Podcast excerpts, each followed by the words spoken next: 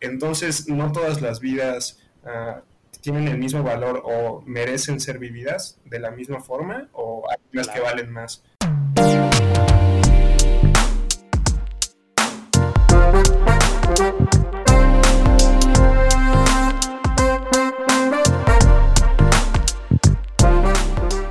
¿Qué tal amigos? Bienvenidos de regreso a su podcast favorito.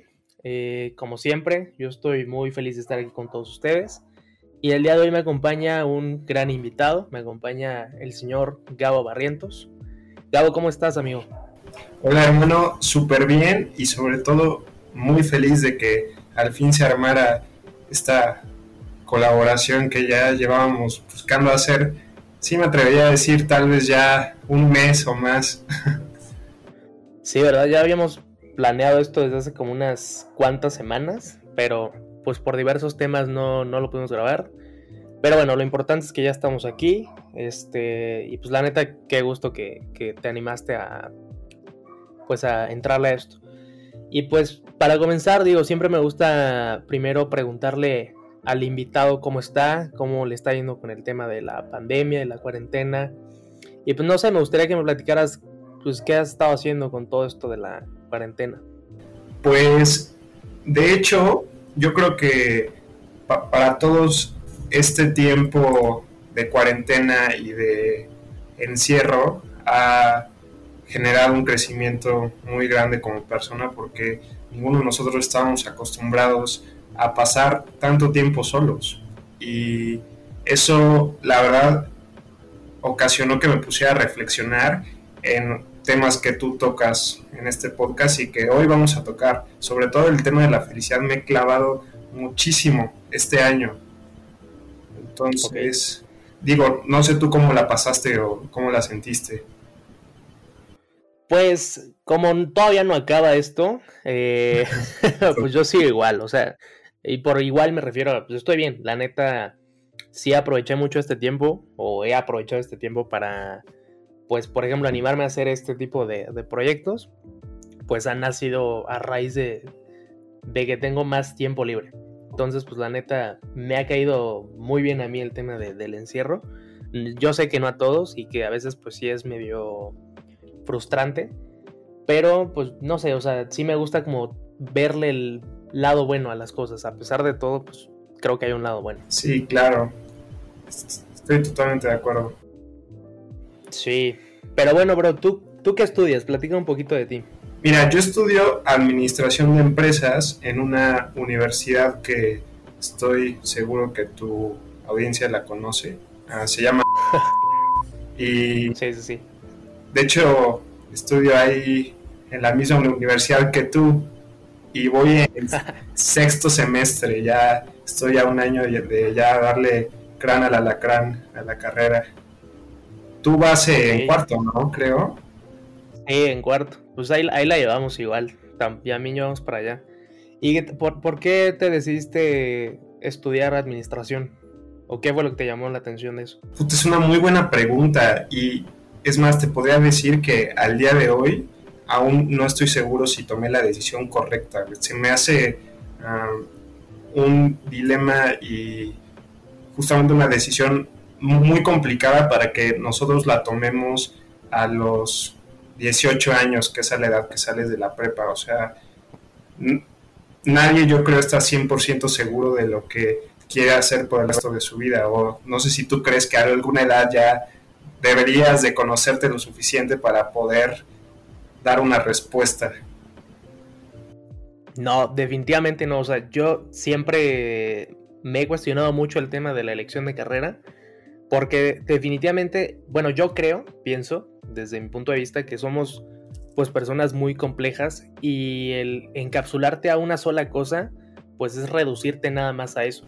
O sea, por ejemplo, yo no creo que, que haya administradores que no les guste, por ejemplo, el tema de, del arte o de los deportes. Pero por el mismo hecho de tener que escoger una carrera, pues te tienes que reducir a nada más eh, concentrar casi toda tu energía y tiempo, o al menos durante unos 4 o 5 años, a estudiar directamente eso.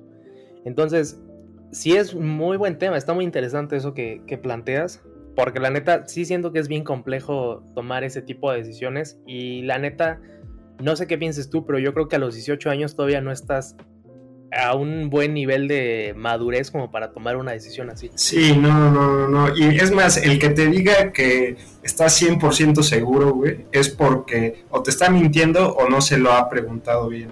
Porque sí. las personas nunca se dejan de, descubrir y nunca digas nunca, ¿no? Nunca te cierres a la posibilidad de que más adelante te pueda gustar hacer alguna otra cosa y si te cierras a esa posibilidad, pues te estás cerrando hasta cierto punto a, ser feliz, ¿no? A, explorar.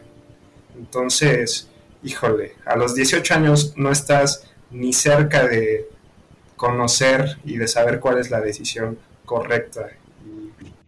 Sí, totalmente. Y ahorita, pues para complementar esto que dijiste, hay una frase que decía, no me acuerdo si, probablemente tú también ya la escuchaste. No me acuerdo si la decía Aristóteles o Sócrates, creo que era Sócrates, que una vida sin explorar no merece ser vivida. Y la neta, pues sí, o sea, es que de verdad es muy, es muy complejo que te quieran encerrar, o al menos yo lo veo así, o reducir a una sola cosa, porque pues no somos nada más individuos. Y, y pues sí, la neta es muy, muy interesante el tema de la elección de carrera. Pero ahorita ya platicado un poquito más del tema, eh, y bueno, antes de iniciar también de lleno, no sé si tú te diste cuenta o, si a lo mejor en Instagram te llegó algún recuerdo por ahí de, del pasado 5 de marzo. Ahorita estamos grabando y estamos a 7. El 5 de marzo fue el tema de la mega marcha estudiantil. ¿Tú cómo, tú, estuviste presente en ese evento que se realizó aquí en Puebla? Sí, sí, sí, sí. No, pues nos tocó, ¿no? Eh, exactamente en ese periodo en la universidad como que se juntó con el asesinato de los estudiantes que venían de intercambio. Entonces, recuerdo muy bien que se armó un mega desmadre, pero como yo nunca lo había visto, o sea, de que cerraron la uni, pusieron un chingo de señalamientos, hicieron un, hicieron la mega marcha, que es la más grande que yo he visto en toda mi vida. O sea, me tocó... Digo, yo no estuve en la marcha porque, pues, como que pensaba que no era seguro. Algo me decía que ahí las autoridades iban a hacer un desmadre y no, no soy mucho de la idea de poner mi seguridad ah, después de movimientos. Sí, claro. Pero definitivamente es un movimiento que ya tiene rato que despertó el interés de la gente y hace un año derramó la gota el vaso para que se armara todo este desmadre. No, sé si tú estuviste en la marcha. Sí, fíjate que a mí sí me tocó ir, o sea, sí estuve en, la, pues en la marcha presencial y a mí me tocó pues estar del lado como de ¿cómo se dice? Como de vallas, o sea, donde estás como a la orilla de, más que nada para, o sea, recuerdo que en ese momento a, todos los hombres nos pidieron que, nos pasáramos como a las orillas para que las niñas se quedaran al, pues, al centro y obviamente no pasara ningún inconveniente. Y, o sea, la neta sí me sorprendió muchísimo porque yo, yo también pensé lo mismo, o sea, dije, va a ser un evento que probablemente termine mal, y más que nada por el tema de las autoridades, que pues, no sé, o sea, siempre está como esa desconfianza. Pero me sorprendió bastante el tema de la organización, o sea, porque estuvo cabrón la organización que, pues que le metieron los, este, los que encabezaron la marcha, o sea, de las diferentes universidades. Neta, o sea, digo, la marcha salió muy bien, estuvo muy bien organizada. Eh, yo no recuerdo que hubiese pasado algún eh, percance o algo así. Si acaso, pues a lo mejor que la persona que no desayunó y que le dio el sol, pues nada, le dieron su, su suero y la torta, ¿no? Para que, para que se levante. Sí, sí, sí. Pero, pues no, o sea, la neta sí fue, estuvo muy cabrón la organización y la neta sí fue un movimiento que marcó muchísimo, pues más que, o sea, la vida universitaria en sí, pero también creo que marcó mucho aquí en Puebla, o sea, porque la neta Puebla, lamentablemente sí es una ciudad llena del pues aparte del tema de los feminicidios, también el tema de los estudiantes. O sea, sí está, estuvo muy, muy cabrón ese, esa mega marcha. Ahora, lo que sí me hizo cuestionar esa marcha es ¿Tú crees que hacer este tipo de movimientos como cerrar la universidad y movimientos tan radicales sea la mejor forma para generar un impacto?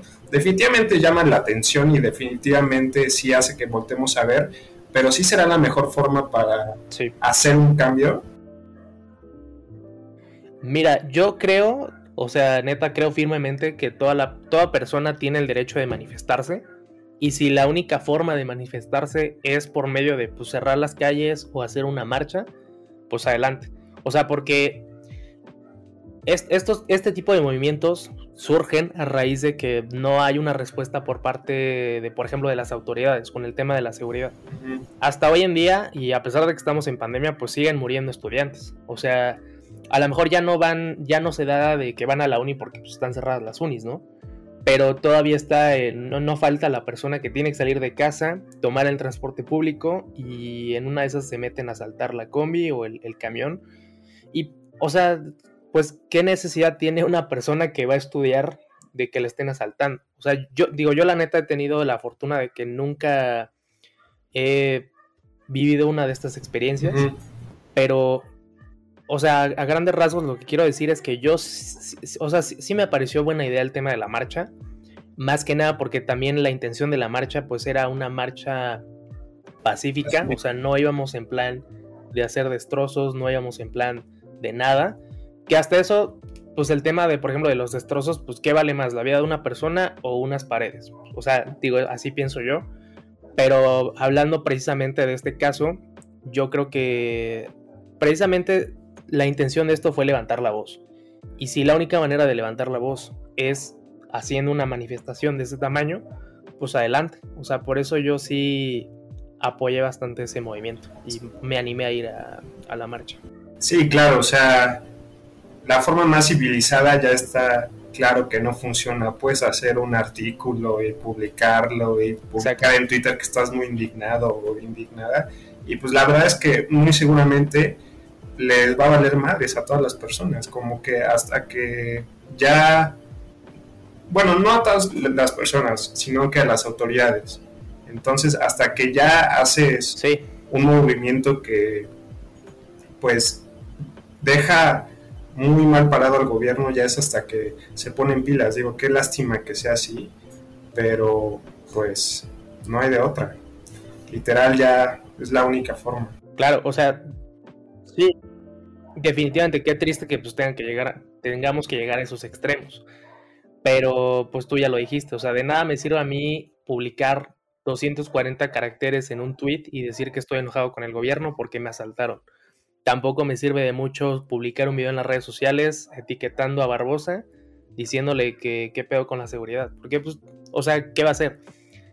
Con el, por ejemplo, con el tema de la marcha, pues se supone que los, muchos de los rectores fueron a, ahí al, ayuntamiento con Barbosa.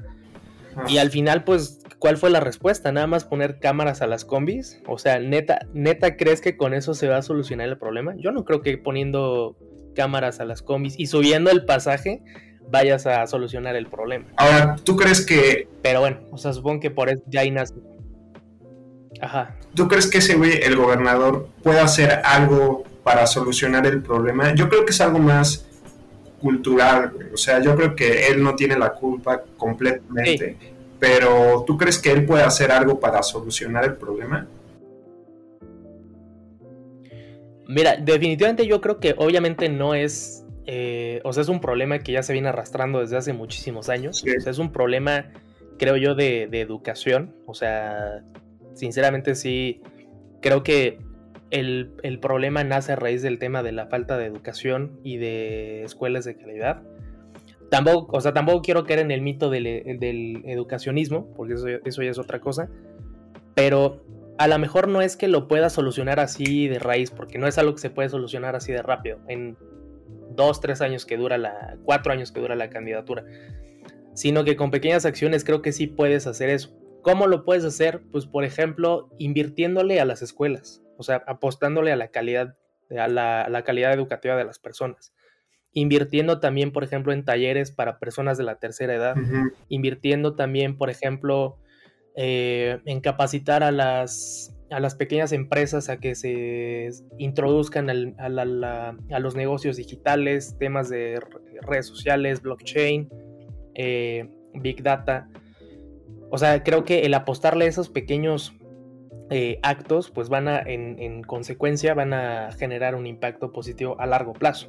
Exacto, ese es el pedo, es que es a largo plazo y estos güeyes lo que quieren es que sus acciones se vean ya, o sea, si quiero que me relijan para otro puesto o si quiero quedar bien parado, güey, es hacer una obra ahorita y a, largo plazo, pues ya, pues no, nada, nada, nada. Y justo igual digo, creo que lo, una de las cosas de las que se, vería beneficiado cualquier gobierno de cualquier partido es que justo sus estrategias vayan más allá de lo que se construye en tu sexenio o en tu periodo de gobierno si estás en, en un estado. Y al estar tan polarizado todo, güey, o sea, que si son unos del PAN y que si luego llegan los de Morena y cambian todo, cambian todos los puestos, cambian hasta los pinches colores de la ciudad, güey, o sea, hasta las credenciales cambian, todo, todo, todo.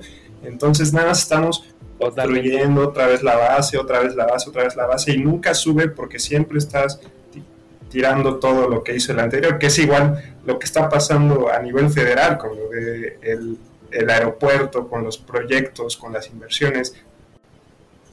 Y pues eso es un gran problema. Sí, totalmente. Yo, yo pienso que vivimos en una sociedad del espectáculo, o sea, en donde hemos llegado al punto en el que la política es casi, casi como una especie de reality show en donde nada más estás esperando a ver quién la caga para tirarle hate. Y hablando, o sea, en el tema de los políticos. Y es que, por ejemplo, o sea, yo te pregunto, ¿de qué sirve darle una beca, al menos así opino yo, ¿de qué sirve darle una beca de 3 mil pesos a unos alumnos que la neta se lo van a gastar en alcohol? O sea, te digo porque yo estuve en esa situación. A mí el, primer y segundo semestre de la carrera lo estudié en otra universidad. En una... No sé si ya te lo había contado, que me había y este. Y yo dije, bueno, pero ¿de qué sirve esto? ¿De, de, qué sirve darle dinero a los estudiantes si lo van a usar para gastarse el dinero en pedas o en tenis o en cualquier otra cosa? Que no está, o sea, digo, no está mal y no es su culpa porque al final es dinero y pues, se los están dando. Pero ¿por qué no mejor ese dinero lo inviertes en darles un laboratorio de calidad? ¿Por qué no lo inviertes en darles computadoras que funcionen? O sea, si están estudiando ingeniería, mínimo que tengan computadoras que no se traben al menos así pienso yo. Yo hubiese apostado más por el tema de la infraestructura. O a lo mejor, bueno, dices, no voy a apoyar a los universitarios, pero voy a apoyar a los viejitos. Voy a apoyar a las, a las personas de la tercera edad para que, a pesar de que pues, ya son personas de la tercera edad, muchas lamentablemente siguen, siguen teniendo que trabajar. O sea, no pueden descansar porque no tienen el, no tuvieron ese, esa oportunidad de tener, por ejemplo, una pensión o el tema de la jubilación, ¿qué haces con esas personas? De ahí, por ejemplo, nace también una frase que he escuchado bastante y, que me llama mucho la atención, que es de, pues al final todos somos discapacitados en potencia. En un sistema en donde prácticamente dependes de tus capacidades para sobrevivir o para mantenerte vivo, eh, ¿qué hace una persona de la tercera edad? O sea, que ya no, que no sabe usar una computadora. ¿Qué hace un discapacitado? Sí. Pues nada, o sea, simplemente se queda, se queda fuera del juego. Sí, de hecho, justo esa idea la leí apenas, mira, aquí no tengo el libro. No sé si lo has leído, el de Sapiens, el de Yuval Ah, ya, ya me lo habías comentado, pero que sí es muy, muy bueno. es buenísimo, güey. Y entre las premisas que tiene es justo que el gran problema del capitalismo, güey, es que dependes en tu capacidad de generar ese capital. Entonces, antes la evolución o la selección natural elegía a las personas, pues, bueno, no a las personas, pero a las especies mejor uh, diseñadas o que, mejor se adapten, ¿no? O sea, que parte de la idea del darwinismo de que solo sobreviven las, las especies que mejor se adapten al cambio. Exacto, exacto. Y ahora las personas que sobreviven son las personas que son capaces de generar dinero. Entonces, eso deja en jaque a muchísimas personas que no tienen la culpa, güey. O sea, si cuestan las matemáticas o no eres bueno para la escuela o para ser una persona productiva, muy seguramente no es tu culpa. Pero pues ya, o sea, sí. ahí va la premisa de que, y va la gran pregunta de que entonces no todas las vidas uh, tienen el mismo valor o merecen ser vividas de la misma forma o hay las que valen más. No sé tú qué opines. Sí, no, o sea, totalmente. Sí, es que hasta eso, eh, por ejemplo, con el problema del capitalismo también, parte de precisamente lo que tú dices, de pues esta visión eh, darwinista de decir, pues solo sobreviven las, las especies que mejor se adapten al cambio. Pero si tú te pones a pensar un poquito más a profundidad lo que quiere decir esta frase per se, pues, o sea, encuentras que es una un poquito maquiavélica esta expresión, o sea, porque es prácticamente dejar de lado a, pues, por ejemplo, a los ancianos, a los discapacitados, que pues no, no tienen manera de, de, sobrevivir. Entonces, sí, sí es un problema muy, muy, muy grave. Es un tema también muy, muy interesante también. Y, y, sí, o sea, la verdad es que, no sé, o sea, pienso que sí tenemos que hacer algo. Por ejemplo, por ejemplo el tema de capacitar personas de la tercera edad. Y no nada más personas de la tercera edad, también eh, pequeños emprendedores, eh, estudiantes. O sea, no, se trata como de, dejar de lado a, nadie, sino todos juntos, pues tratar de, estar lo suficientemente capacitados. Sí, Porque en un futuro, o sea, prácticamente del futuro dependemos de nuestras capacidades. Y al depender de nuestras capacidades, también dependemos de nuestras circunstancias materiales. O sea, si tú naciste en una situación de pobreza, muy probablemente vas a morir en una situación de pobreza. Entonces, pues sí, o sea, es, un problema muy, muy, muy grave. Sí, lo ideal sería que el mundo fuera justo, ¿no? Y todos tuviéramos ah, las mismas capacidades para ser felices o para alcanzar el bienestar, pero la realidad es que, güey, el, mundo es bien injusto, güey. O sea, sí, aunque existe este mito de la meritocracia y que si trabajas vas a salir del hoyo en donde estás y si te lo propones vas a ser... Ah, sí, sí, sí. Pero, güey, o sea, no hay muchas cosas que no dependen de ti y si te tocó mal, pues ni modo, güey, sí te tocó y por más que le hagas, nunca vas a tener la vida de alguien que, pues no sé, vive en las lomas o vive en... Por claro, claro. Es muy injusto, güey. Y eso es lo que más me causa conflicto sobre la religión. Pero bueno, ese es otro tema. sí, sí. No, no, no, pero qué bueno que lo mencionas porque justo es algo de, o sea, que te tenía preparado para el día de hoy. Porque, pues bueno, hace que una semana fuimos al tema de las, eh, al evento este de las TED Talks. Y no sé, o sea, a mí me gustaría que me platicaras qué, qué, opinas de ese tipo de, charlas. ¿Te gustaron en general? ¿Hubo alguna que te llamara la atención?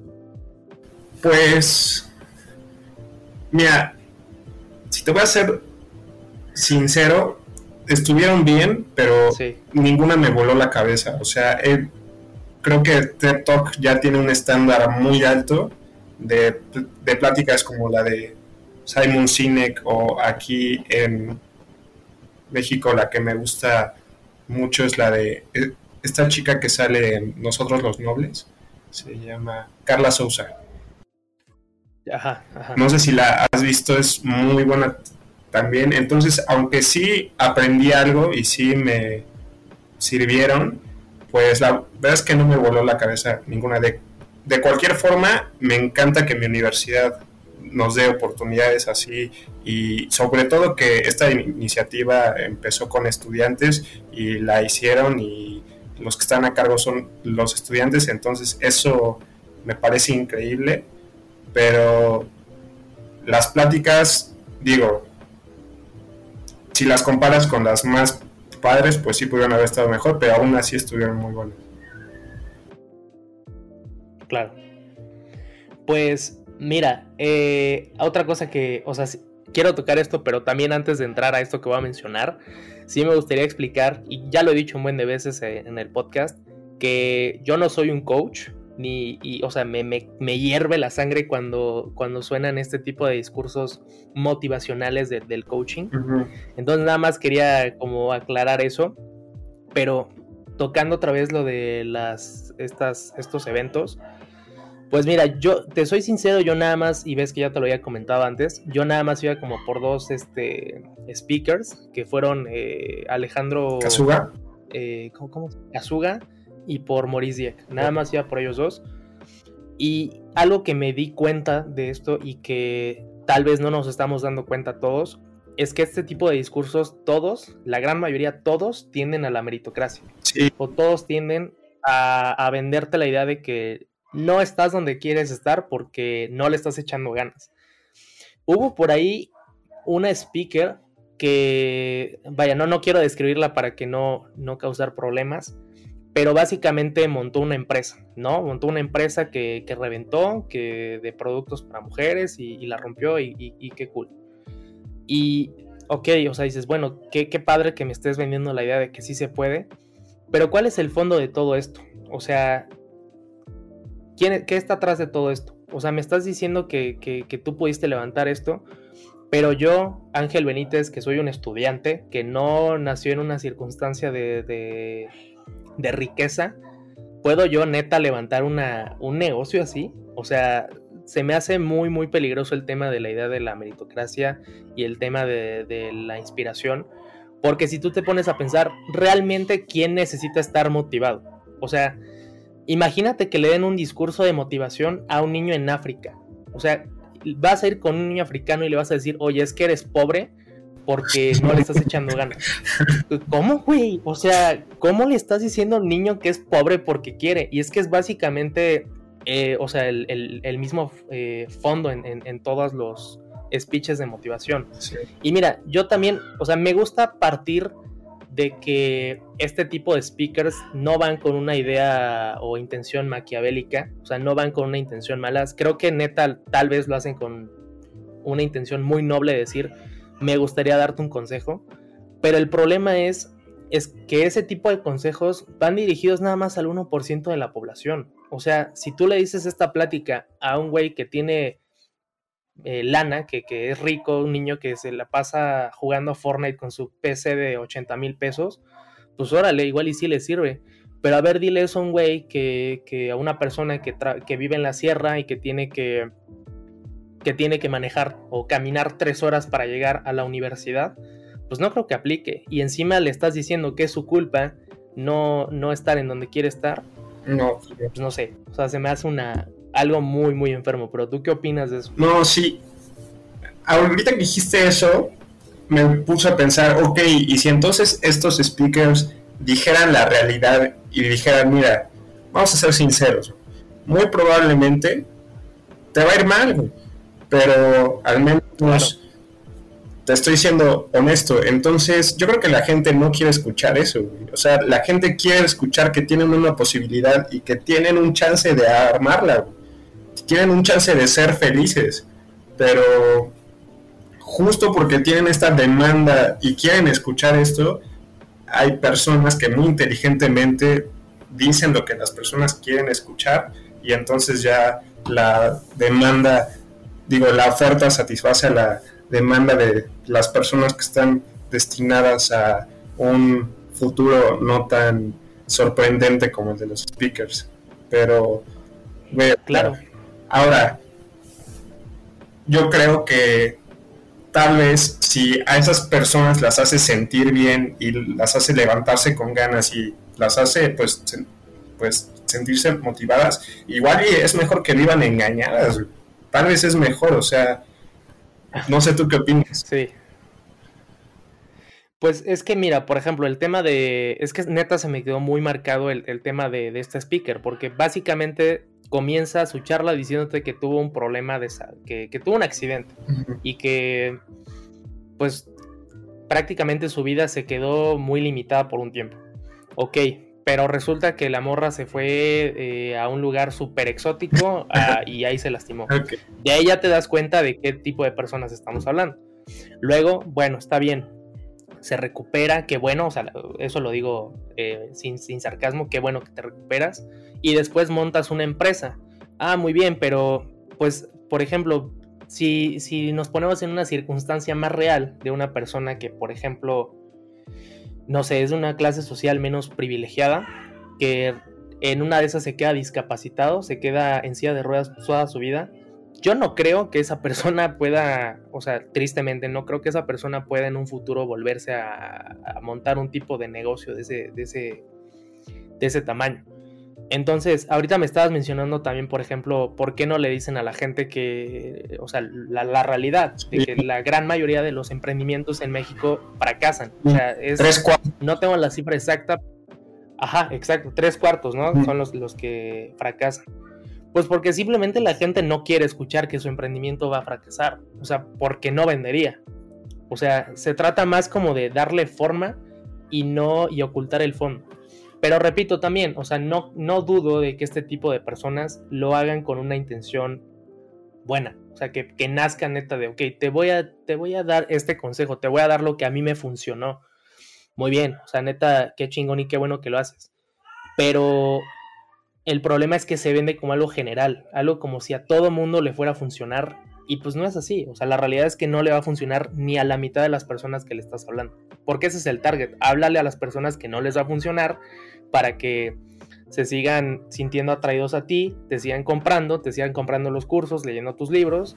Y pues no sé, ahí está el negocio. Y lo más cabrón es que a la larga, cuando se dan cuenta que por más que se esfuerzan y por más que trabajan duro, no les salen las cosas como quisieran, tiene un efecto totalmente contraproducente. En lugar de, hacerte más feliz, te hace súper miserable porque si me estoy esforzando, si estoy haciendo todo, entonces, ¿por qué no tengo el éxito? ¿Hay algo mal conmigo? ¿No, no merezco ser feliz? ¿O qué pasa? Entonces, puta, estaría bien que estos güeyes que dan este tipo de pláticas se cuestionaran esto. Y si ya se lo cuestionaron y siguen haciéndolo, qué huevos, ¿cómo pueden dormir? Pero bueno. Sí, pues sí, y es que también, por ejemplo, no nada más es el tema de los speakers, o sea, también es el, tema de las sectas donde te ayudan a superar tus problemas, o sea, superar entre comillas. De estas sectas que pues básicamente es, eh, bueno, resulta que estoy triste Ah, pero pues yo tengo la solución. ¿Neta? ¿Tienes la solución a mi problema? O sea, ¿sabes cómo sacarme de, la, tristeza y de la depresión? Sí, pues nada más ven, tienes que tomar el curso nivel 1, te cuesta 500 pesos.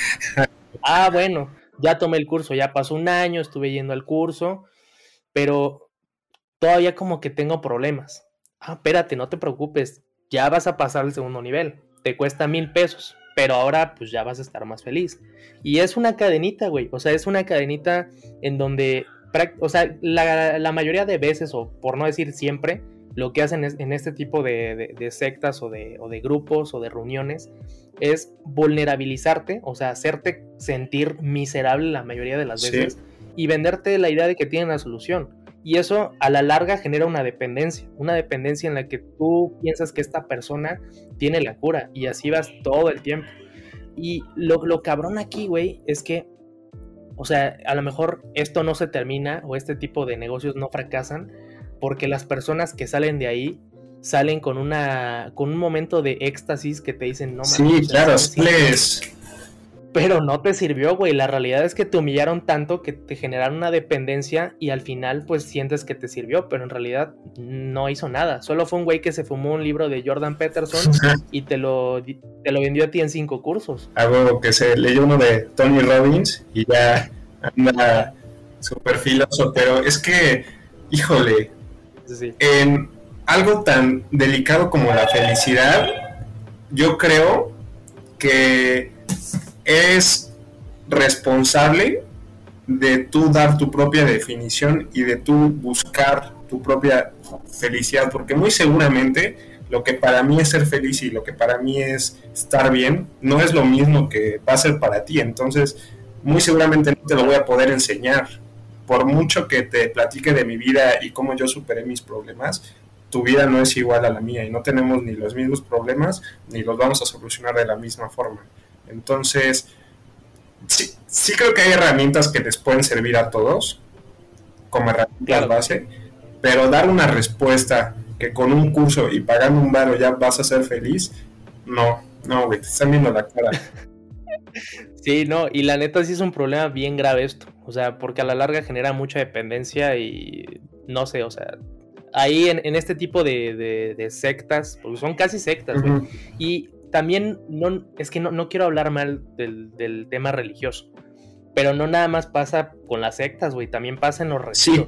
O sea, a mí me tocó ir a los retiros espirituales donde supuestamente vas tú a purificarte y, básicamente lo que se hace en este tipo de eventos es tú vas y te hacen sentir tan miserable, o sea, por, por cosas que igual ni, ni sabías que estaban mal, o cosas que ni tan siquiera tú veías o, te causaban algún efecto negativo en ti, y te hacen y, te hacen pensar que neta eres lo peor del mundo y al final pues es como de bueno pero aquí está Dios para perdonar o, cualquier tipo de, de, figura religiosa. Y al final, pues sí, sales con ese tema de, con esa felicidad de, ok, pues ya me perdonaron todos mis pecados. Pero, pues al final es lo mismo, es, es casi lo mismo. A lo mejor, digo, en el tema de la religión, pues puede que, que no sea con esa intención de cobrar, porque sé que hay retiros que no son así, o sea, sé que son retiros que sí tienen una intención buena, pero pues lamentablemente no todos. Y muchos sí se cuelgan de eso, del tema de la vulnerabilidad de las personas para lucrar con sus sentimientos y lucrar a costa de su felicidad. Oye, ¿y ha sido alguno de estos eventos? ¿Ha sido algún retiro o así? Sí. Yo también, güey. Fui a jornadas, no sé si tú también fuiste a esas. No, nunca, no, nunca he ido a jornadas, fui a retiros de... Es que en la prepa recuerdo que sí nos hicieron ir a algunos eventos, pero no, no, creo que tengan mucho que ver con el tema de jornadas. Entonces, a ver, platica, platícame un poco cómo es el tema de, jornadas. ¿Cómo fue tu experiencia? Exactamente eso que tú platicaste ahorita es un coco wash súper efectivo porque yo igual salí, güey, así, hablándole a todos así como, ay, qué bueno verte, ¿cómo estás? o sea, salí súper iluminado, güey, pero das de cuenta que está especialmente diseñado para para que sea así. Tú das de cuenta, llegas un viernes al mediodía y te vas el domingo a mediodía, estás todo un fin de semana. El primer día llegas, se presentan, hacen así una actividad y, te dicen, oye, en la noche vamos a tener una fiesta, entonces necesitamos que te vistas bien y te vemos en tal salón. Entonces ya llegas a la fiesta y los mismos güeyes que organizan el retiro empiezan así de que a perder muy cerdo y les piden a las niñas que se quiten la blusa, güey, y de repente ya ves a un chingo. ¿Los del evento? Los del evento, güey, sí, sí, sí, los del evento, y entonces a mí yo me acuerdo perfecto, estamos en la fiesta con música y luces, y de repente un güey de los del evento me dice, güey, pues quítate la playera, y yo... O sea, si todos están encuadrados, yo también, güey. Entonces, madres, me lo sí, sí, sí. ¿Y cómo se llama? Y de repente veo y una morra que le decían la chatis, me acuerdo perfecto, era como de 18 años que igual iba al, retiro y ya se estaba así totalmente encuerando y estaba bailando a uno de los del retiro. Pero bueno, ese es otro tema.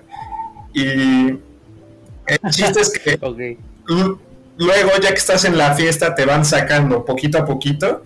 Haz de cuenta que no te dicen nada, te sacan de la fiesta y están unos güeyes así parados a lo largo del terreno con unas lámparas y te dicen, sigue la luz. Entonces ya alumbran hacia allá y tú ya tienes que seguir la luz. Hay otro güey allá te dice, sigue la luz. Y entonces ya sigues todas las luces y hasta el final te llevan a un cuarto en donde hay un ataúd.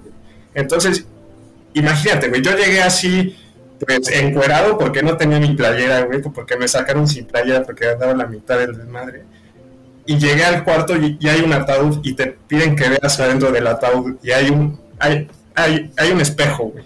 Entonces ya ves al ataúd y te ves a ti mismo y ya te empiezan a contar eh, esta historia de que mira, vea, la primera oportunidad que tuviste de hacer un desmadre y faltarle a tus valores, lo hiciste y este, estás muerto en este momento y no eres feliz porque no estás con Dios, entonces en este fin de semana vas a renacer y vas a sentirte mejor. Entonces te empiezan a lavar el cerebro totalmente y por, por mucho que seas inteligente y que quién sabe qué cosa, te dejas llevar, güey. Y yo, o sea, ese fin de semana, puta, el, el, ¿cómo se llama? El empujón me duró como dos meses, güey, fácil, de que rezaba todos los días antes de comer, en la noche, los sábados. Ajá. Pero, güey, o sea, está tan bien diseñado, güey. O sea, no te imaginas cómo lloré en ese pinche retiro. Vi todos los días como diez veces de las pláticas tan emotivas que te dan, güey. O sea, tan cañón. Pero a la larga no me funcionó, güey. Seguiría siendo infeliz, aunque estuviera iluminado. Estuvo muy cañón esa experiencia, güey. Oye, pero, o sea, esos, esos este, eventos, jornadas, ¿son, ¿son religiosos? O sea, ¿son como católicos de, pues, por parte de la iglesia católica o cómo son? Sí, de, hace cuenta que los grupos se llaman jornadas juveniles mercedarias. Aquí en Puebla hay como que varias capillas y yo fui a una capilla que está cerca de la Cruz Roja, que está... sí. Está por Plaza San Francisco, más o menos. Entonces, sí, o sea, yo sé que el primer día se escuchó muy cañón el desmadre y no se escucha como algo que harían jóvenes que están en este tema de la religión. En un retiro. Pero, güey, o sea, qué bien te engañan, güey, porque, o sea, yo cuando vi que la Chapis le estaba perreando a uno de los jefes del retiro, dije, no mames, o sea, este retiro de qué es, güey, o sea, pero... sí, sí. No, sí, es católico. ¿Cobran o, o cómo es esto? O sea, ¿cuánto es más o menos la cuota que te cobran por un tipo, por un evento de este tipo? Híjole, haz de cuenta que no te cobran lo de el hospedaje porque te quedas junto a la capilla, que es como una casa de los jóvenes, pero sí te cobran las comidas. Entonces yo me acuerdo que ese fin de semana me salió como, ¿qué serán? 800 pesos. Me invitó un amigo porque hace cuenta que justo los que organizan ese evento son a los que les lavaron el cerebro antes, güey. Entonces ellos siguen con el boom y entonces quieren empezar a lavarles a más y luego estos se dan cuenta y se salen, pero ya los que se los lavaron ahora continúan y entonces es un ciclo ahí que nunca muere, pero más o menos así funciona. Y aquí en Puebla sé muchísimos grupos que siguen ese mismo modelo de que el fin de semana, el primer día hay una fiesta, ah, te hacen sentir de la verge y te dejan medio encuerado porque yo no fui el único. Entonces, mírense. Sí, o sea, y, volvemos a lo mismo. ¿Para qué? O sea, al final, ¿cuál es la finalidad? Que sigas, seas un seguidor de la religión, o sea, fanático de la religión, o que seas feliz. Porque es que, güey, o sea, es, que ya lo, ya lo comentamos, ustedes te hacen sentir tan miserable que al final generan una dependencia de chin. O sea, soy tan un ser humano tan de mierda que tengo que venir a rezar todos los días pero también tengo que dejar limosna porque si no no vale no vale mi oración. Y sí, o sea, sí sí, sí, o sea, sí es, está muy cabrón eso porque pues precisamente hay muchísima gente que cae en eso. Ahora, pero sí. ¿Tú crees que alguien que siga la religión al pie de la letra puede ser feliz? Pues mira, hay, hay una frase que igual, seguramente tú la conoces, es de un filósofo que se llama Jodorowsky y es, si la vida es una colección de ilusiones, escoge las que más te convengan, las que más te gusten. Y si para una persona esa ilusión, vamos a llamarlo así, en el buen sentido de la palabra, esa ilusión de ser católico al 100% al pie, de la, al pie de la letra o cualquier otra religión te hace feliz, pues adelante, ¿no? Pero hay que tomar en cuenta que tu felicidad y tus circunstancias no son las mismas que las demás personas. Entonces, ahí, por ejemplo, también empieza el tema de la libertad. Tu libertad, eh, ¿cómo era tu libertad? Se, se acaba cuando empieza la mía. Entonces, si por ejemplo tú vas queriendo invitar a todo mundo a que vaya a ese tipo de retiros o a que sean iguales a ti, al final no estás permitiendo que las demás personas sean felices a su manera. Yo pienso, o sea, y la, neta no conozco una persona que, sea, a lo mejor no, no feliz, pero que, que, siga al pie de la letra la religión. O sea, la neta no conozco ni tan siquiera sacerdotes.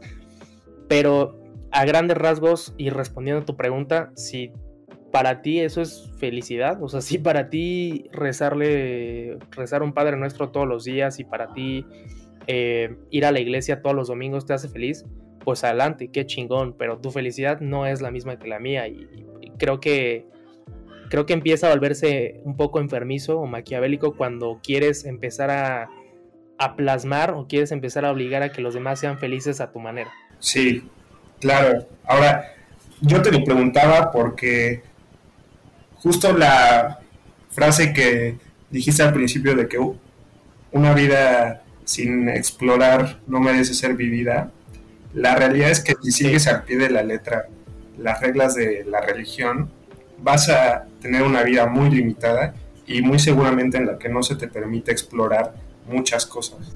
Entonces, yo sí creo que gran parte de la felicidad es explorar diferentes cosas. Por ejemplo, Ah, si tú eres administrador y no exploras de repente en música, de repente en baile, muy seguramente no te vas a dar cuenta de que tal vez tu pasión más grande era una de esas cosas. Entonces, totalmente. La religión yo sí creo que sí te pone estas cadenas que muchas veces evita que explores muchos aspectos muy importantes. El que se me viene a la mente ahorita es el de los padres, que pues no pueden tener relaciones amorosas ni relaciones sexuales. Y eso, imagínate el peso que tiene en una persona y en el desarrollo personal y bienestar. O sea, la, realidad es que los seres humanos no estamos hechos para eso, güey. Entonces, puta. sí, no, no, Imagínate ser un padre, o sea, ¿tú, ¿tú crees que está bien que no tengan pareja? Pues ah, yo o sea, yo también me llegué a preguntar por qué los padres no tienen una pareja, ¿no? Pero al final, o al menos en la mayoría de los casos que, conozco yo en persona, las personas que son sacerdotes, pues lo, son porque fue a, por voluntad propia. Entonces, si tú ya sabes que el ser sacerdote va a involucrar eh, privarte de eso toda tu vida, pues entonces es, una, es algo que tienes que considerar. y si aún así quieres hacerlo, pues está bien. Y si no, pues entonces no es para ti eso. No, no es, a lo mejor no, no es que lo esté defendiendo ni que esté en contra ni nada. Simplemente es que, pues oye, es que son, son religiones que han estado toda la vida. O sea, están desde que, desde antes de que naciéramos. Entonces, el modificar una estructura así está muy complicado para responder esa pregunta yo diría que, no, o sea, sí se me hace como muy triste, o al menos yo no me imagino mm, pues morir solo rodeado de, de monjes, porque no, no sé, güey, o sea, la neta creo que no, tú lo dijiste, creo que no estamos hechos para, para llegar a ese nivel de, pues, de soledad, pero pues si, si es lo que a ti te gusta, pues bueno, güey, pues está bien, pero nada más no quieras eh, venir a, a, arruinar, bueno, no arruinarle, no, no quieras venir a, convencer a los demás y hacerles ver que tu postura es la única y la verdadera para que caigan en lo mismo que tú. Pues sí, bro, se me hace bien, híjole, qué valientes los que son padres porque, digo, justamente la religión tienes que dar un salto de fe, o sea, hay una probabilidad de que sea cierto, pero también hay una probabilidad que no sea cierto. Entonces, imagínate, güey, que el día que se muera, güey, resulta que no era cierto y ya se le acabó su tiempo, ya, pues ya fue y no vivió y no exploró todas esas cosas que tiene la vida por algo que no era cierto, güey. O sea, imagínate la frustración que eso, pues Digo, ya no le causaría a la persona porque pues ya estaría muerta, güey. Ya no podría arrepentirse, güey. Pero qué desperdicio de, humanidad, güey. O sea, está muy cañón. Pues sí, es, un tema bien, bien. No, fíjate, no lo había planteado a este nivel de profundidad hasta que me preguntaste. Pero, pues, insisto con esta frase, o sea, si, si para esa persona la ilusión de ser padre era, era lo que más le gustaba, pues adelante, digo, al final, o sea, en temas, por ejemplo, religiosos, creo que nadie tiene una respuesta de, si vale la pena o si es verdadero o no. Entonces, pues nada más es simplemente quédate con esa ilusión que a ti te convence, que a ti te hace estar bien, que te hace estar feliz. y, dale, güey, o sea, no, no es que esté mal ni nada, pero también vuelvo a insistir con el tema de no, no quieras pasar a traer a más personas. ¿Sabes? Porque creo que eso sí ya causa otro tipo de problemas. Sí, es, sí, pues es algo que tienes que dar un salto de fe y pues si es cierto, no mames, está muy cañón, pero híjole, justo este tipo de cosas, o sea, entre entre más importante sea y más fantástico es, menos pruebas hay para confirmarlo. Entonces, no manches, espero, yo espero de corazón que sea cierto, ¿eh? O sea, yo al igual que Roberto Martínez, soy muy fan de Cancerbero y una de sus canciones dice que él quiere confiar en Dios, él quiere que sea real, pero las injusticias, ah, lo que habíamos dicho de que la realidad es que hay muchas personas malas que les pasan cosas buenas y hay muchas personas buenas que le chingan y le pasan cosas malas. Eso como que igual, aunque yo quiero confiar en ti y quiero que sea real porque, güey, o sea, qué chido que vivamos en un mundo o en, pues sí, en un universo en donde exista algo más allá y tengamos una vida eterna, aunque eso estaría chido, la realidad es que muy probablemente no va a ser cierto. qué difícil, pero pues así es. Sí, totalmente, bro. Y, fíjate que la neta, o sea, la idea, digo, en mi humilde opinión, la idea de Dios es, es una idea pues, maravillosa.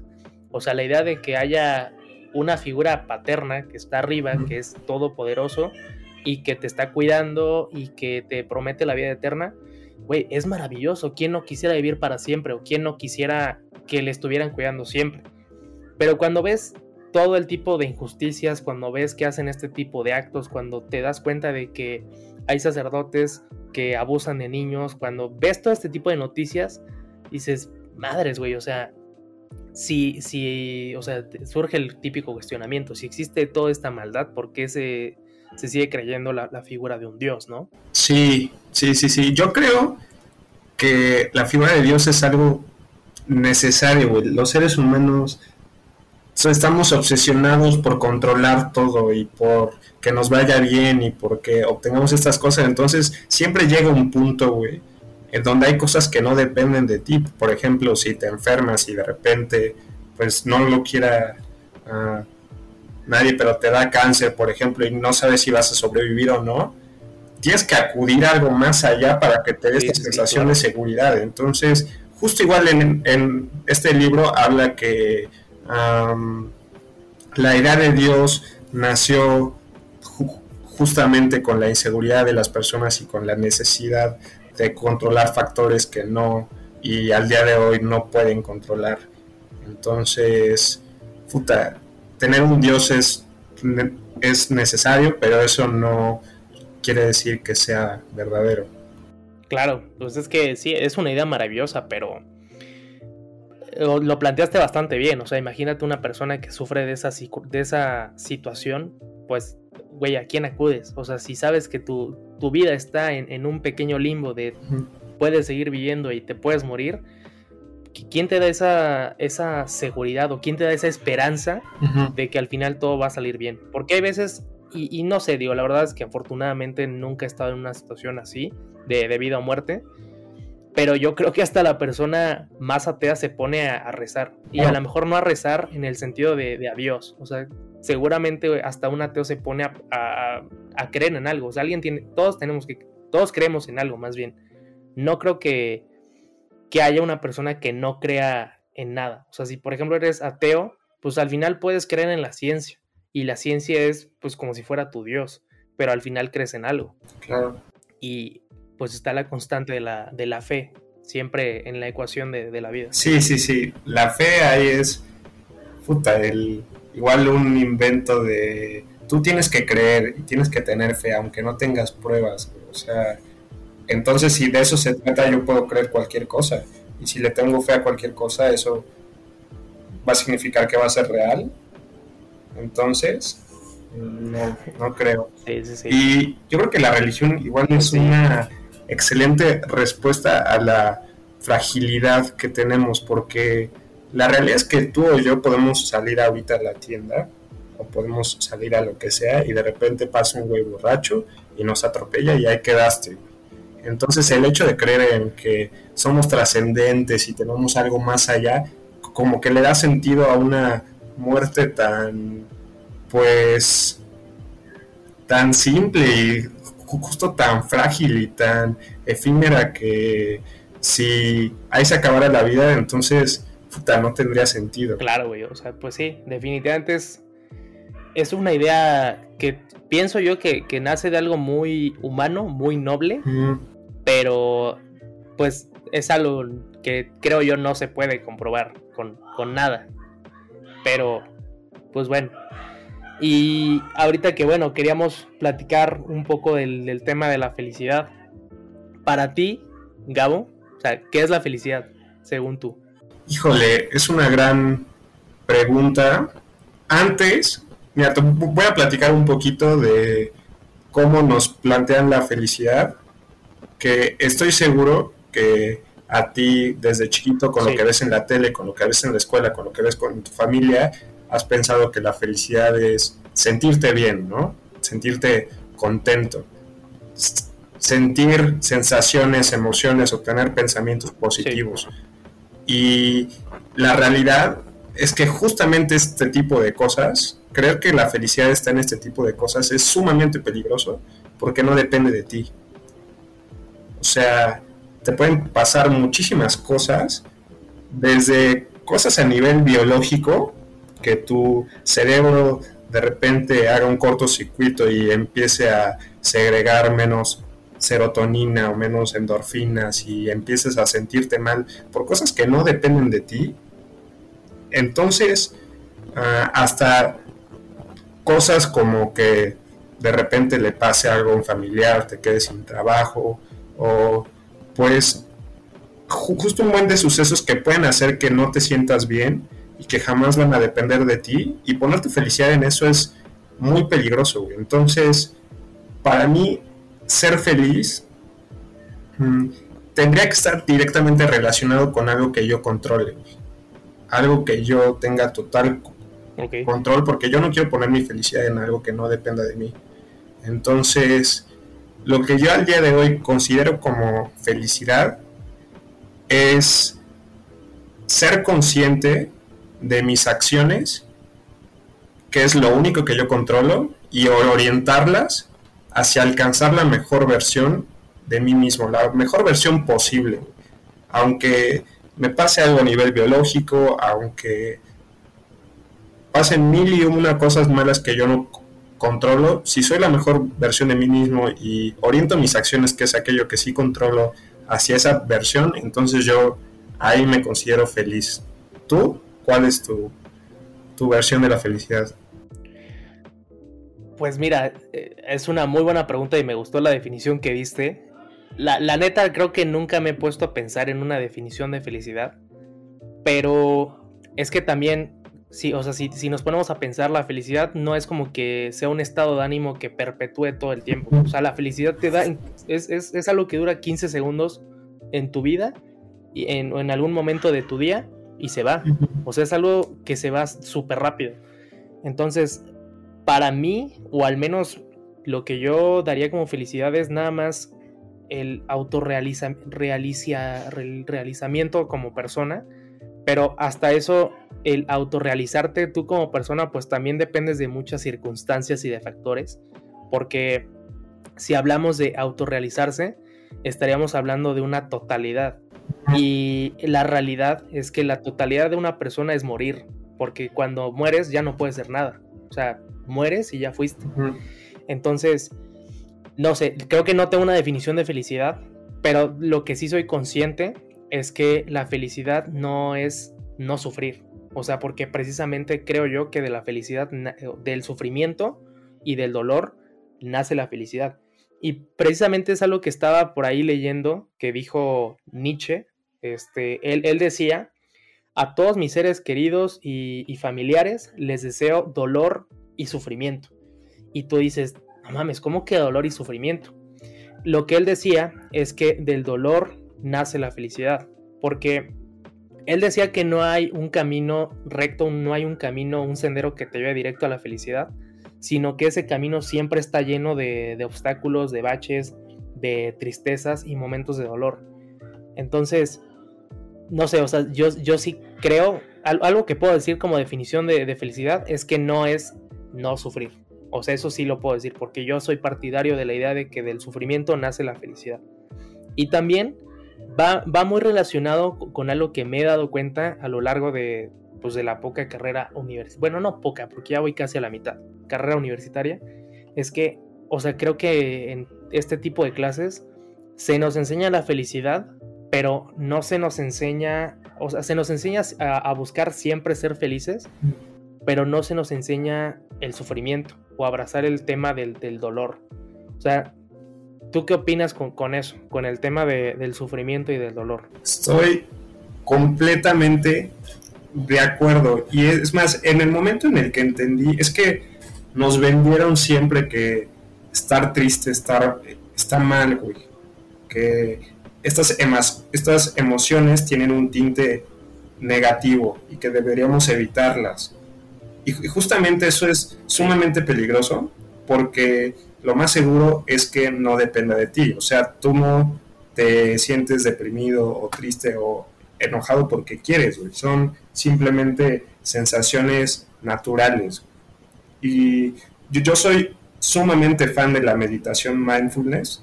Intento meditar diario y la premisa justo de la meditación es estar en el momento presente y sentir las sensaciones las emociones y los pensamientos que vengan, sin importar si son positivos o negativos.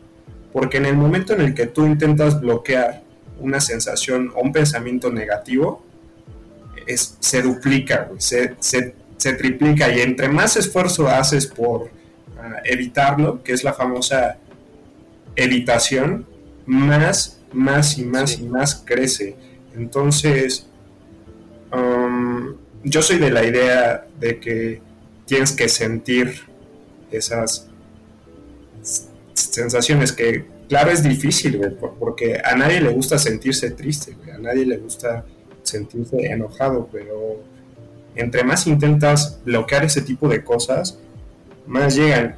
Y me vino a la mente un, ejemplo que te quisiera platicar y te quisiera preguntar tu opinión. Es un tema un poquito delicado, pero... Ok.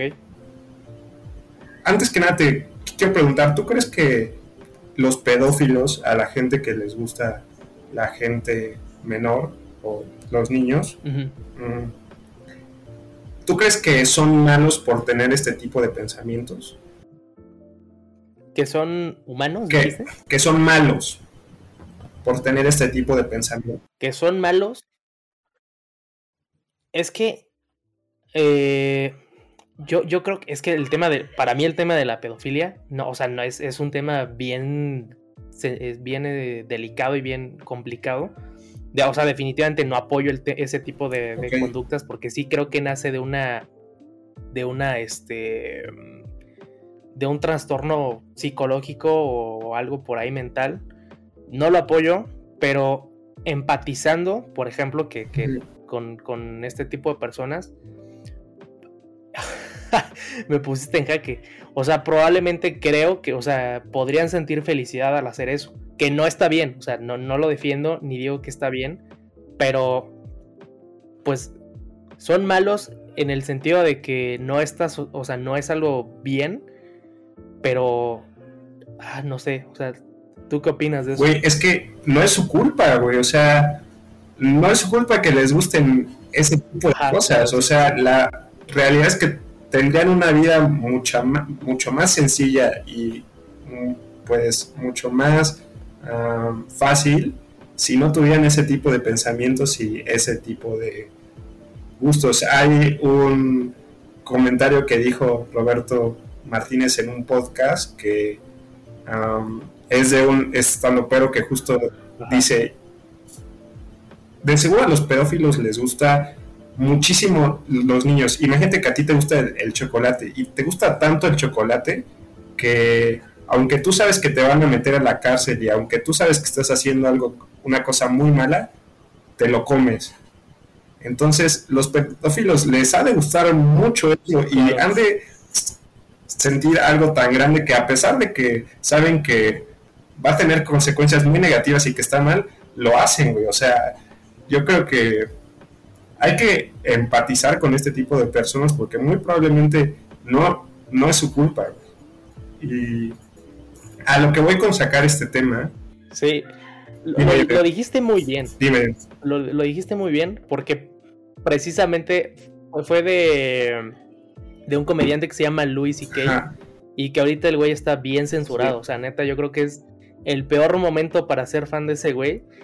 Y, y sí, o sea, sí entiendo de, de, dónde nace el chiste, pero definitivamente, güey, o sea, tocaste un punto que es muy importante, que quién empatiza con esas personas. O sea, nadie empatiza y nadie, obviamente nadie está a favor de ese tipo de, de conductas ni de, ni de situaciones, ¿verdad? Pero precisamente, ¿será culpa de ellos que les gusten ese tipo de, cosas? No lo creo. O sea, probablemente ni tan siquiera es su culpa que nacer con ese tipo de trastornos. Sí. Ahora, ojo, yo estoy a favor de que tengan ese tipo de pensamientos porque no es su culpa, güey. Si lo evitan y si intentan quitar ese tipo de pensamientos, van a estar pensando en eso más y más y más y más y más. En eso estoy de acuerdo. Lo que no estoy de acuerdo es en ya hacer acciones que atenden contra la libertad y contra el bienestar de otras personas para satisfacer esos deseos. A lo que voy es que no está mal tener ni sensaciones negativas ni pensamientos negativos como ese que es de los más desagradables que podría tener una persona. No está mal porque es natural.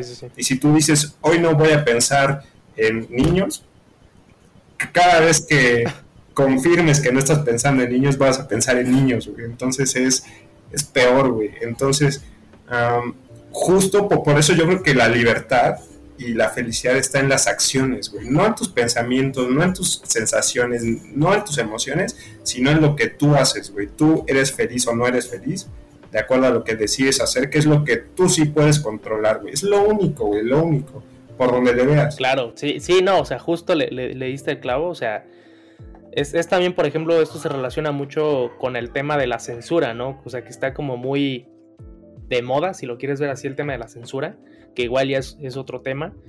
Pero sí, o sea, de, eso, en eso estoy de acuerdo. O sea, que no es su culpa pensar así y tampoco es algo que puedan controlar. Y, y, no es como que un día digas, hoy no voy a pensar porque siempre estás pensando, así funciona tu cerebro. Pero creo que precisamente la clave es, pues no lo hagas nada más aunque digo, o sea, obviamente nos estamos metiendo a, la boca del lobo porque son trastornos psicológicos y que llevan muchos estudios y, todo eso, ¿no? O sea, porque, por ejemplo, también el, tema, por ejemplo, de las violaciones. O sea, los estudios que se le hace a una persona que es un, violador dicen que lo que le da eh, o la razón por la cual una persona hace eso es por la, sensación de tener poder sobre la víctima, o sea, de saber que él tiene el control de la víctima. Y, o sea, sí, pues digo, de, ahí entiendes por qué nace o por qué hay tantos violadores en el mundo, pero ya una cosa es pensarlo, otra cosa es hacerlo, ¿no? O sea, sí, o sea, creo que no, definitivamente creo que no es sano eh, tener ese tipo de pensamientos, pero igual no es algo que puedas controlar.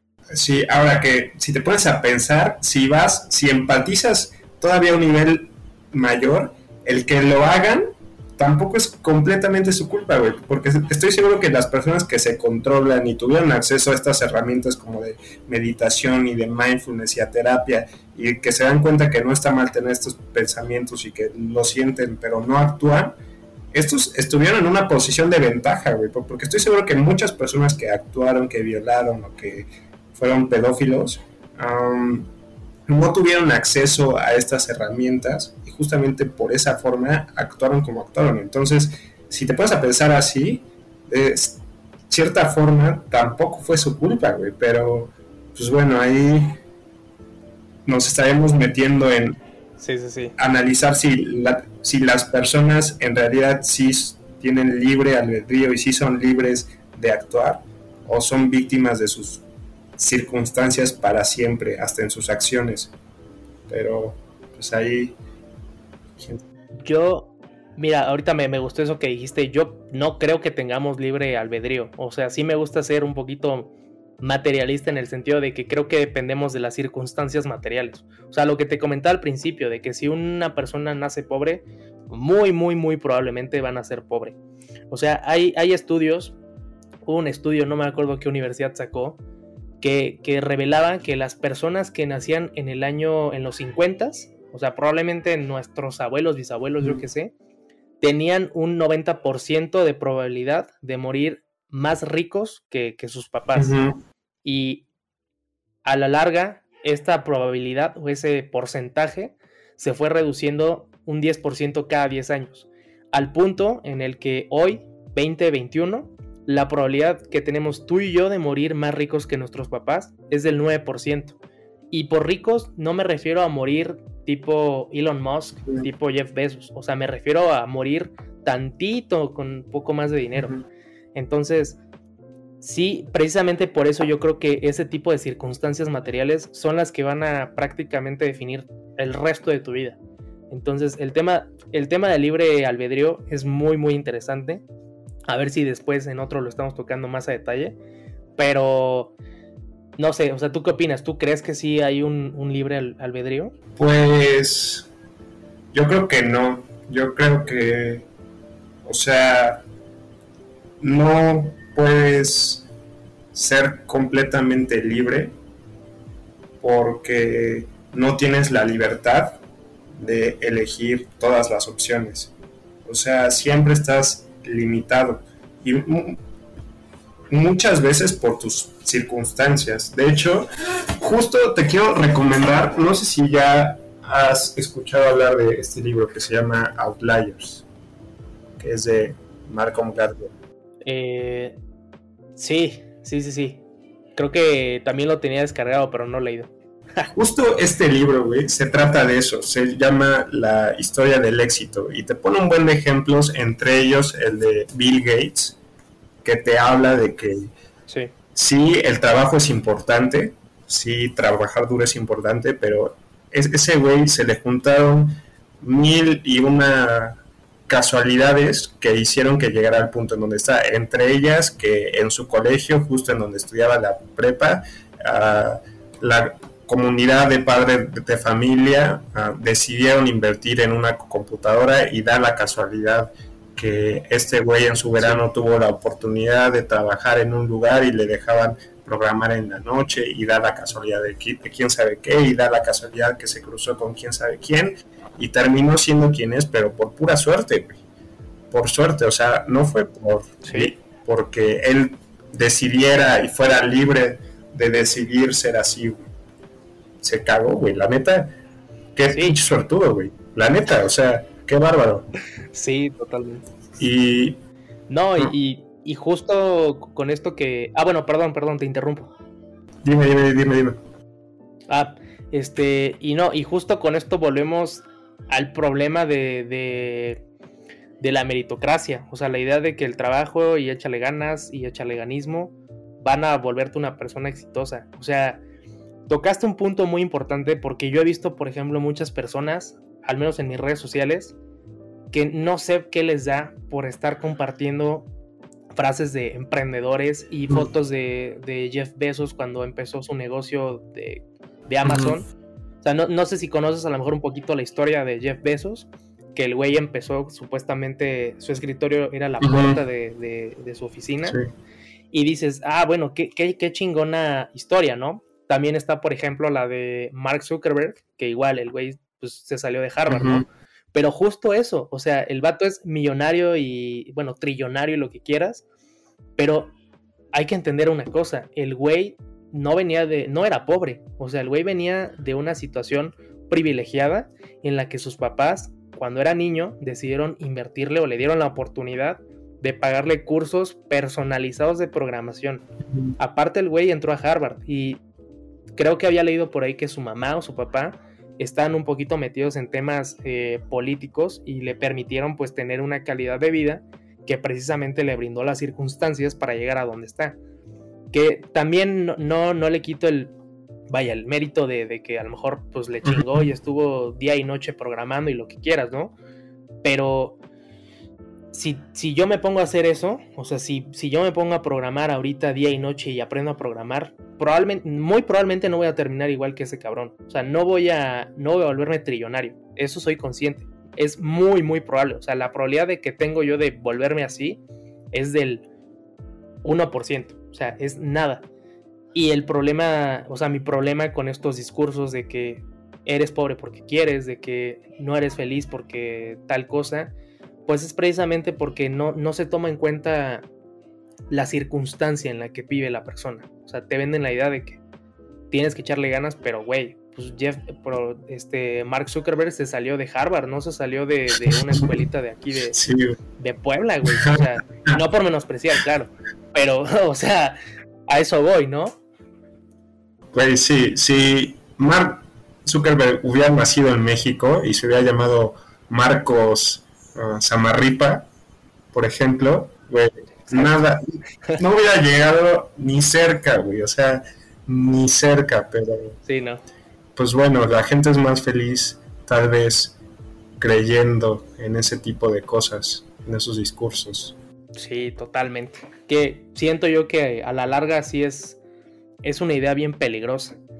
Pero hace rato habías mencionado algo de, unas herramientas que, no tuvieron estas personas, los este, violadores, pederastas, pedófilos. Y, yo te quería preguntar, ¿tú crees en la famosa inteligencia emocional? ¿O tú qué opinas de Sí, mm, pues mira, no he investigado mucho acerca del tema. Tengo el libro de Daniel Goldman que se llama La inteligencia emocional, pero no lo he leído, Aún no lo leo, ahí lo tengo nada más. aquí lo tengo, de hecho, esperando esperando que lo lea, güey. Sí, no, mira. o sea, las chingaderas que nos hacen comprar, güey. 500 varos tirados a la basura porque no lo he abierto. ¿En serio? Sí, no, yo tampoco. O sea, yo sí creo que sí existe una inteligencia emocional y que justamente eres inteligente emocionalmente cuando dejas de intentar controlar tus emociones y te enfocas mejor en controlar tus acciones. Pero digo, no sé tú qué opines sobre este tema. Pues mira, la idea, la idea per se de lo que es la inteligencia emocional suena muy bonita. O sea, el tener la capacidad de manejar la ira, el dolor, en qué medida me tengo que poner feliz, triste y todo. Pero, o sea, ¿qué pensarías si yo te digo que tanto Hitler como Nelson Mandela eran muy inteligentes emocionalmente? O sea, abre un parteaguas muy cabrón porque el tema de la o sea, el problema de la inteligencia emocional es que se te vende como o sea, la forma que se le da es más a una tirada de aprende a tirar, aprende a, controlar el dolor para ser más explotado y no te quejes de eso. ¿Y a qué voy con esto? Porque cuando surgió precisamente este tipo de, libros, este tipo de autores, lo que se hacía era darle este, este tipo de charlas, de speeches a, obreros. Y básicamente era aprende a... o sea, si tienes un día de mierda, aprende a ser feliz con ese día de mierda. Si un día el patrón dice, te voy a poner a trabajar 6 horas extra y no te voy a pagar, güey, pues ni modo, o sea, no te quejes, porque si te quejas no tienes buena inteligencia emocional o no sabes controlar la tristeza.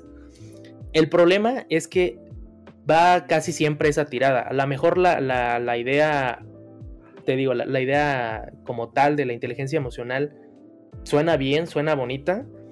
El problema es la forma en la que se le da o la forma en que se vende. Sí, pues sí, es que se presta mucho justo a que las personas ahora piensen que tener este tipo de emociones y ser inteligente emocionalmente significa aguantar vara y chutarse todo, pero la, la, la realidad es que sí hay cosas que están en tu poder para que mejoren y que te pueden hacer sentir mejor y hay cosas que no. Y justo ahora que platicabas de las herramientas, mm, no sé si tú estés muy familiarizado justo con la meditación, que es, yo creo que en mi caso, lo que más ha contribuido a que yo sea feliz. Mm, honestamente, o sea, sí sé que es algo que se ha puesto como muy en tendencia últimamente, pero honestamente no, o sea, no me he sumergido de lleno. O sea, sé que hay hasta documentales en Netflix y hay también como eh, meditaciones guiadas y todo, pero no, o sea, me, da curiosidad, pero bueno, tú que ya estás un poquito metido en, esto de la meditación, o sea, ¿en qué consiste como tal la meditación? Pues hay varios tipos de meditación. Muchas veces las personas cuando les dices meditación, se imaginan a, esta, a este monje así que tiene poderes mentales y se puede concentrar así totalmente en algo y su cabeza así se expande y empiezan así como en un viaje psicodélico impresionante. Y, y, justamente eso es lo que no es, güey. O sea, si tú empiezas a meditar y buscas lograr eso, te vas a frustrar luego, luego y vas a ocasionar que no te sirva de nada la meditación, porque justamente la meditación se enfoca en... se trata de enfocar tu atención en algún objeto, alguna cosa, algún elemento en el momento presente. Muchas veces se enfoca en la respiración, porque es como si fuera un ancla, es algo que está siempre constante y que te trae al momento presente. Hay otras personas que meditan, ah, por ejemplo, se repiten una frase, un, ¿cómo se llama? Un mantra. Creo que los Beatles eran muy, muy, muy fans de hacer este tipo de meditación, que por ejemplo empiezan a pensar, soy feliz, soy feliz, soy feliz, y se concentran en eso nada más en el momento presente. Hay personas que hacen meditación mientras hacen ejercicio, imagínate que estás corriendo y, estás consciente y, estás poniendo tu atención a, propósito en tus pies, sintiendo la suela o sintiendo el piso, eso también es meditación.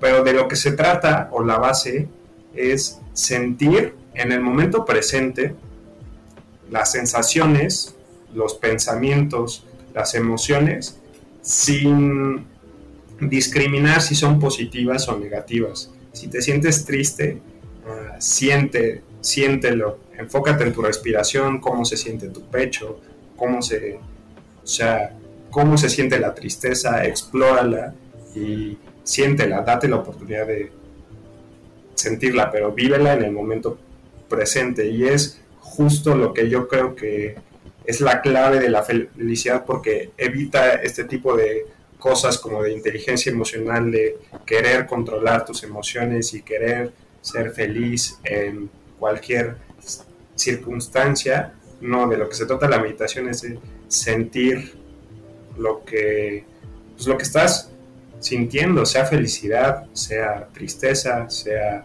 alegría, sea amor, pero siéntelo en el momento presente. O sea, es básicamente hacer cualquier actividad, pero concentrarte en tus pensamientos. O sea, sea bueno o malo lo que estás pensando. Pues no necesariamente en tus pensamientos. Te puedes enfocar.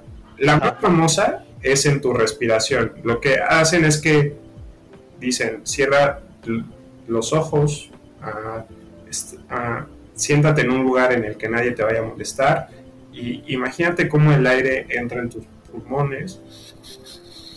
Imagínatelo entrando, imagínate tus pulmones llenándose, siéntelo en el momento presente, saca el aire y siente cómo sale el aire. Enfócate tu respiración. Entonces, de lo que se trata es enfocarte en algo que esté en el momento presente. Si lo decides hacer en tus pensamientos, se trata de ver cómo van llegando y yéndose tus preocupaciones. Igual, por ejemplo, imagínate que tienes un examen mañana y de repente te llega el pensamiento de que madres, no estudié. Se trata de simplemente ver así como si llegara el pensamiento, pero también dejarlo ir, no involucrarte con el pensamiento, intentar resolverlo, intentar hacer algo, sino simplemente percibirlo, que es muy difícil, pero es como un músculo, que tienes que entrenar y los monjes así budistas ya están muy cañones, no porque no se sientan mal o porque um, estén felices siempre, sino que su atención ya está tan entrenada que son capaces de estar en el momento presente por mucho tiempo. Está cabrón, o sea, suena... La verdad es que te digo, nunca me había eh, puesto a investigar qué era como tal. O sea, yo la neta sí tenía la idea esa que me dijiste de, del monje volador y que mueve cosas con la mente. pero, pero precisamente la razón por la cual no, nunca, me quise eh, nunca me quise poner a investigar es porque la primera vez que, alguien me ofreció ese tipo de, de ayuda, por así decirlo, fue un güey que igual era de cobrarte un curso de no sé cuánto y que va subiendo de nivel. O sea, lucraron con eso y me hicieron a mí creer que era lo mismo que ir a un tipo de, de, estos coachings o estas cosas. Entonces yo dije, no, ni madres, o sea, este tipo de, de, cosas nada más es lucrar con la tristeza y sufrimiento de las personas. Sí. Pero, pues, o sea, qué, digo, qué chingón que, que tú encontraste algo bueno ahí y pues qué bueno, güey, o sea, la neta, me, me, da curiosidad porque te digo, la neta nunca me puse a investigar sobre esto precisamente por por esa idea que tenía yo. O bueno, más bien por esa idea que me vendieron de la meditación. Todos, todos, todos, o sea, igual como que sienten que la meditación tiene que ver mucho con la religión budista y la religión, esto que solo ellos hacen la meditación, pero no hay nada más alejado de la realidad. Digo, sí, ellos fueron los pioneros, porque ellos entre sus prácticas para alcanzar el, nirvana, que es como el nivel ya de total conciencia, pues sí uh, recomiendan este tipo de prácticas. Pero si haces ese tipo de cosas o si meditas, no te hace ni una persona supersticiosa, ni te hace un budista, ni te hace nada. Simplemente te hace más asertivo con, con tus pensamientos, con tus emociones y con tus sensaciones. Y si estás interesado en empezar ahorita, te quiero recomendar una app que se llama Headspace. Es gratis, el nivel básico. Y justo empieza con meditaciones de 5 minutos. 5 minutos de tener atención plena en algo, en tu respiración, en tu cuerpo, en los sonidos también. Luego ya de 10 minutos. Ah, yo hubo un tiempo que practicaba diario y llegó un punto en el que meditaba una hora al día. Una hora estaba con la atención plena en algo. Y aunque sí divagaba, de repente me iba, te das cuenta y regresas. Te das cuenta que divagaste, te fuiste al futuro, te fuiste al pasado y regresas. Entonces, es muy útil, yo digo, para encontrar esta felicidad que yo definí hace algún tiempo.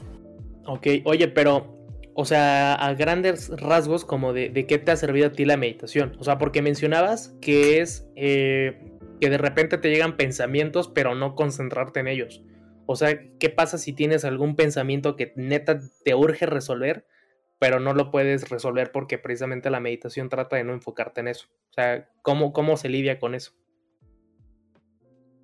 Pues yo durante un rato ah, tuve problemas aquí un poquito ya fuertes de ansiedad.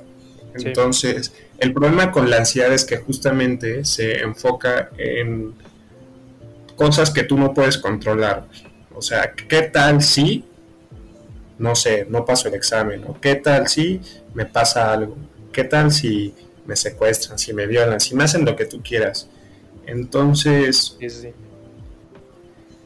el miedo y la ansiedad es una respuesta natural a los peligros.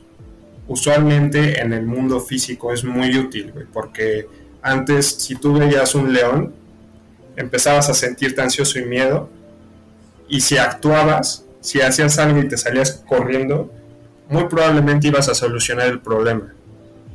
Pero ya con la ansiedad de cosas que no puedes controlar, el hecho de actuar, justamente en lugar de solucionarlo, lo, lo hace peor, ya hace que estés pensando en esto, en esto, en esto, en esto, y dándole vueltas a cosas sobre las que no tienes control. Y aunque en el mundo físico ah, la respuesta a actuar ante las amenazas, ante el miedo y, ante la ansiedad es útil y es ah, natural para sobrevivir, ya en el mundo mental es sumamente contraproducente porque hace que te estés enfocando en lo malo, en lo malo, en lo malo. Entonces, justamente la meditación es una solución tan elegante, güey. O sea, es déjalo ser.